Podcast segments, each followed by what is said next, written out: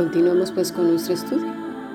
Mientras no entendamos que tú y yo formamos parte de una profecía escrita precisamente en Apocalipsis, en una oración elevada al cielo, nada más y nada menos que de nuestro Señor Jesucristo, que oró e intercedió por ti y por mí. Iremos por caminos muy equivocados. Vamos a ver qué nos dice el mismo Señor en Marcos 13, del versículo 21 al 23. Entonces, si algunos dijere, mirad, ahí está el Cristo, o mirad, ahí está, no lo creáis, porque se levantarán falsos cristos y falsos profetas, y harán señales y prodigios para engañar, si fuere posible, aún a los escogidos. Mirad, mirad por vosotros mismos. Os lo he dicho antes, el Señor nos está advirtiendo, ya te lo dije, como cuando le dices a tus hijos, no vayas ahí, no toques ahí, te vas a quemar, te vas a caer. Ya te lo dije, te lo he advertido. Mira, se oye por un lado, aquí está el verdadero evangelio. No, es ahí, no, es allá. No, aquí es donde se habla la palabra de Dios. No, esos son los falsos, nosotros somos los buenos. No, allá están los buenos. No, es aquí, es acullá. La gente dice, ostras, pues ya no sé qué hacer. Me da tanta pena, porque tiene la Biblia en la mano. Es una pena. Mira, por un lado se presentan unos que son deterministas. Ya no hay nada que hacer. No existe la voluntad humana, está completamente anulada. Yo no sé en qué están pensando, cómo todo ahí rocambolesco, raro y extraño lo van acomodando para que se ajuste bien al teólogo al cual adoran. Poniendo a Dios como un Dios malvado, desamorado, tirano, perverso. O sea, prefieren más a su teólogo al cual adoran que al Dios Todopoderoso. Cuidado, cuidado. Por otro lado, un Cristo suplicante que toca. Ábreme por favor, por favor, como si fuera un vendedor de enciclopedias que no ha vendido ninguna porque le ha ido fatal, además. Viene ya con los pies desgastados, muerto de hambre, con los labios secos. Déjame entrar, por favor. Déjame sentarme en tu mesa y a cenar contigo, ¿verdad? Y es así que vemos gente arrogante que dice, bueno, bueno, bueno, bueno, está bien, pasa, pasa, te voy a dar un poquito de mi corazón y de mi vida. Pero cuidadito, ¿eh? Que no te me aceleres. Nada más te voy a dejar entrar por un rato. Pero eso sí, ¿qué me vas a dar a cambio? Las enciclopedias no, ¿eh? Por cierto. ¿Eh? Y entonces esos mismos, esos mismos evangelistas de su propio evangelio, porque no es el de las escrituras, le dicen, tú no te preocupes, tú acepta este pobre mendigo llamado Jesús en tu corazón y simplemente por abrirle la puerta y ponerle un trozo de pan tieso y lo que te sobre de comida, de leche, de bebida, Él te tiene que dar todas las bendiciones del cielo. Tú sigue con tus pecadotes, no pasa nada. Poco a poquito si quieres los vas quitando ¿sí? Los vamos acomodando, tú no te preocupes. Tú simplemente cóbralo. Cobra este cheque en blanco, ¿verdad? Ahí está el Cristo, no es ese el determinista, no es este, es este que solo le tienes que abrir la puerta y ya está. Por el otro lado ahí están nosotros, no, no, no, el Cristo es este, el que está aquí, el que cumple todos tus caprichos. No deja nada afuera. La lista es larga. Tú pide lo que quieras. Tú pide lo que quieras. Vas a ser sanado siempre. No sé de dónde lo sacan, porque la gente nos morimos, ¿verdad? Pero no sé hasta cuándo ellos determinen, ¿verdad? En su escala de, de salud, cuándo te mueres y cuándo no. No lo sé. No, no, no, aquí eh, tú, tú pide lo que quieras. Tú simplemente sabes qué es lo que tienes que hacer. Deja tu dinero aquí, en este altar. En el altar de Dios Moloch porque Él te lo va a multiplicar. Claro, pero no le ponen Moloch, está disfrazado de Cristo, ¿eh? por cierto. Porque si no lo haces, entonces eres un avaro. ¿Quién será el avaro entonces? ¿No, no te lo has preguntado? ¿El que te dice que des y no das y te va mal? ¿Cómo está la cosa? ¿Cómo se entiende esto? Porque te dicen, ah, no, pues si no, no se va a extender el reino si no das. De verdad, ¿eh? Ciegos, guías de ciegos. Creen que Dios no puede existir sin ellos. Qué arrogantes, Dios mío. Que Dios nos perdone. Luego están los otros, no, el Cristo está aquí, es este. Es este el que te confiere todos sus poderes divinos. Todo, todo. Él te, te confiere su poder de Dios a ti y a un montón de gente. Simplemente para mirar todo lo que haces, para observarlo. No sé si algunos recordáis la película Todopoderoso de Jim Carrey. Bueno, Jim Carrey era el protagonista, en el que se convierte en Dios y después de todos los desastres que hace, ¿sí? abandona la tarea. Pero aún el diabólico Hollywood pudo reconocer que ser Dios es imposible, que no puede el hombre tener el poder para hacer las cosas, porque lo estropea todo, porque necesita ser todopoderoso, omnisciente, omnipotente.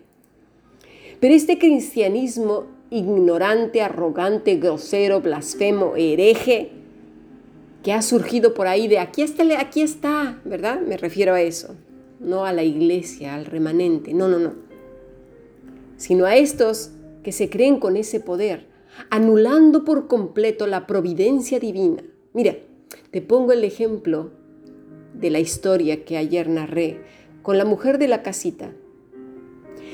Si no escuchaste ese podcast, te pido de favor que lo escuches. Imagínate si esta mujer hubiese tenido el poder de abrir la puerta o las ventanas. Tengo el poder en mi boca. ¿Sí? ¿Sabes qué hubiera pasado? Inmediatamente el asesino la mata. Y vamos a rizar el rizo un poco más. ¿Qué tal si ese asesino también tuviera el poder? Porque con ese evangelio, entre comillas, cualquiera que diga Cristo, pues ya es cristiano, ¿no? Bueno, hasta los chamanes le nombran como si fuera un amuleto. Pues imagínate ese asesino ¿sí?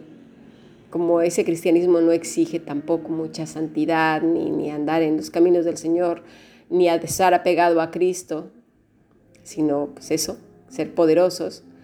Bueno, imagínate que ese asesino con su poder hubiera derribado las puertas con su palabra. ¿Qué hubiera llegado? ¿La guerra de las palabras en lugar de las galaxias? Yo declaro, tú declaras, venga, y ahí una guerra de declaraciones. Y Dios mientras entreteniéndose mirando. ¿Te fijas? Vaya burla más grotesca, qué insulto tan aberrante a la soberanía, a la providencia y el poder de Dios. ¿Cómo podemos caer en semejantes majaderías? Por favor. Pero toman versículos, los arrancan. ¿Sí? Señores, no saquemos las palabras de contexto. No las saquemos. Todas nuestras victorias sobre Satanás son logradas por el poder derivado de Jesucristo, por Cristo, quien debe de tener toda la alabanza. Cuidémonos de ese orgullo y esa arrogancia llamada, si se puede llamar espiritual, que ha causado la destrucción de tantas personas, el desconcierto, desaliento y tristeza de tantas personas el salir corriendo de esos círculos cristianos en donde ya no, ya no, la gente no quiere saber nada de Cristo, le echan la culpa a él, por culpa nuestra, desencantada, destruida, desalentada. Precisamente por ir, no, aquí está, no, está allá, acullá. Es pues así que nos hallamos con diferentes Cristos. Pero el Evangelio es uno y está en las sagradas escrituras. Y es por eso tan importante caer de rodillas y pedirle al Señor, muéstrame tus caminos, enséñame tus sendas, pero con la Biblia aquí en la mano. Deja, deja ya de, de ir y seguir hombres y hombres. Juan entonces será el instrumento de Dios para cambiar estas cosas. Él volverá a muchos de los hijos de Israel al Señor su Dios e irá delante de ellos en el espíritu y en el poder de Elías. Él no iba a ser Elías, pero iba a cumplir la profecía del Antiguo Testamento de regreso de Elías, no porque vaya a traer a Elías de vuelta del cielo a la tierra, sino porque iba a ungir ese niño con el mismo poder y el mismo espíritu que le iba que le había dado perdón al gran profeta Elías. ¿Por qué? Volver los corazones de los padres a los hijos y a los desobedientes a la sabiduría de los justos y preparar un pueblo preparado para el Señor. Esa es la profecía tuya y mía. Estamos en un tiempo terrible de oscuridad. Nosotros tenemos el Espíritu Santo, ¿no te fijas? Se nos dice una y otra vez que seamos llenos del Espíritu Santo. ¿Y cómo? Pues Jesús nos dice, porque separados de mí no puedes hacer nada. No es en tus medios, sino en Él. En Él. Ese era el problema de Israel, el problema de los religiosos, el problema de, de la gente que está en este desierto, en esta apostasía que vivimos, en que buscan sus propios medios. Muchas personas, muchas gentes, muchos grupos dicen, no, aquí es, no, allá, más allá, pero se han olvidado de Cristo. El poder recae sobre ellos mismos, en sus grupos, en sus líderes. Piensa un poco. Dicen que si te sales de su grupo te va a ir mal, porque estás pecando, porque estás coqueteando con iglesias y a saber cuántas cosas más que si no cooperas con ellos te caerán todas las plagas de Egipto y que no te preguntes si te salen más las cosas, malas cosas, que es porque los has dejado. ¿Te fijas la mentira que, que han metido en ti, el miedo? En los tiempos de la iglesia no había locales enormes, ni con tres mil ni cinco mil gentes, ni nada por el estilo. La gente se movía mucho a causa de la persecución, iban de un lado a otro, a veces en catacumbas, a veces en casas, a veces en el monte, en el bosque, ¿lo entiendes? A veces con unos y a veces con otros, porque el Señor es uno.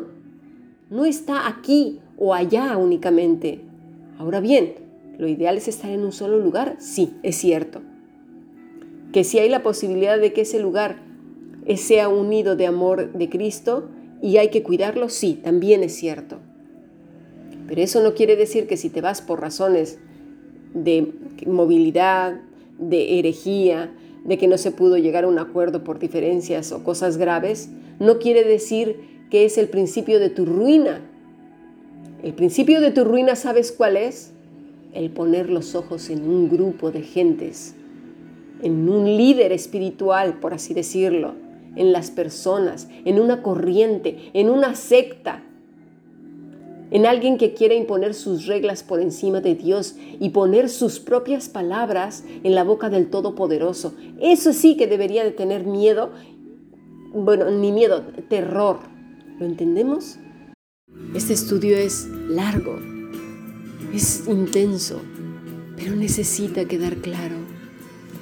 Mañana continuaremos y todos estos días, Dios quiera que nuestro corazón sea transformado tenga una necesidad grande y profunda de seguirle, un deseo intenso de permanecer adheridos a Él.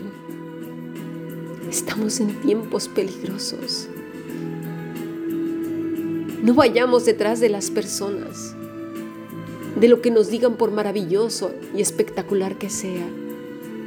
Escuchemos la voz del Maestro, mas no ruego solamente por estos, sino también por los que han de creer en mí por la palabra de ellos. Y ahí estás tú y estoy yo. Que Dios nos conceda el privilegio de entender su palabra, de abrir nuestros oídos y nuestros ojos espirituales y permanecer apegados a Él. Sigamos aprendiendo.